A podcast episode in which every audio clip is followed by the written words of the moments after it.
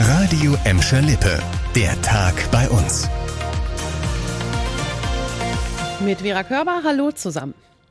Die Corona-Notbremse sorgt an manchen Stellen doch für ziemlich große Verwirrung. Fakt ist, Seit heute gilt sie sowohl in Gelsenkirchen als auch im Kreis Recklinghausen, der unter anderem für Gladbeck zuständig ist.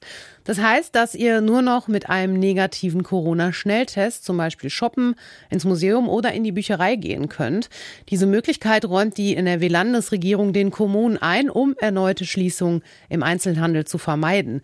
Ausgenommen von dieser Regelung ist die Zoom-Erlebniswelt in Gelsenkirchen. Dort könnt ihr weiterhin mit Termin auch ohne Test hingehen.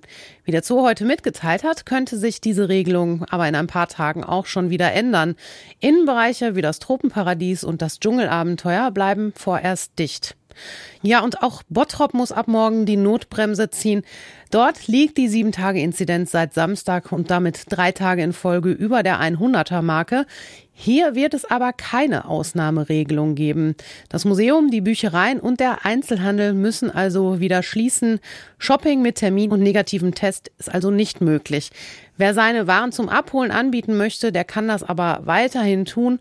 Und grundsätzlich, und das gilt für Gladbeck, Bottrop und auch Gelsenkirchen, sind Friseure und Geschäfte des täglichen Bedarfs von der Notbremse nicht betroffen.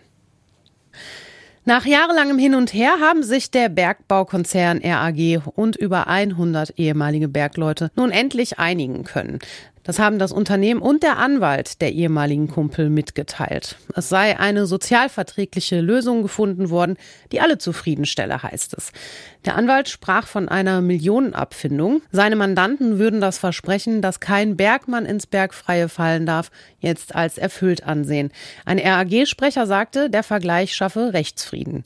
Die Bergleute hatten gegen die RAG geklagt, weil sie ihre Kündigung nicht gerechtfertigt fanden. Viele hatten vor Gericht Erfolg. Eigentlich sollte sich jetzt als nächstes das Bundesarbeitsgericht mit den Fällen beschäftigen. Allerdings haben die Parteien vorher den Vergleich geschlossen. Mit einem ziemlich kuriosen Unfall in Scholven beschäftigt sich momentan die Gelsenkirchener Polizei und sucht deshalb auch jetzt Zeugen. Eine 14-Jährige war am vergangenen Freitag mit ihrer Schwester und ihren Pferden auf einem Waldweg an der Altendorfer Straße unterwegs. Den beiden war dort gegen halb fünf nachmittags ein schwarzer Geländewagen entgegengekommen. Der Fahrer des Wagens beschleunigte kurz vor den beiden Reiterinnen. Das Pferd der 14-Jährigen war daraufhin hochgestiegen. Das Mädchen stürzte und verletzte sich leicht. Das Pferd floh, konnte später aber wieder eingefangen werden. Die Polizei sucht nun Zeugen, die Hinweise zu dem Geländewagen oder auch zum Fahrer machen können. Eine Beschreibung des Wagens und den Kontakt zur Gelsenkirchener Polizei findet ihr auf radioemscherlippe.de. Das war der Tag bei uns im Radio und als Podcast. Aktuelle Nachrichten aus Gladbeck, Bottrop und Gelsenkirchen findet ihr jederzeit auf radioemscherlippe.de.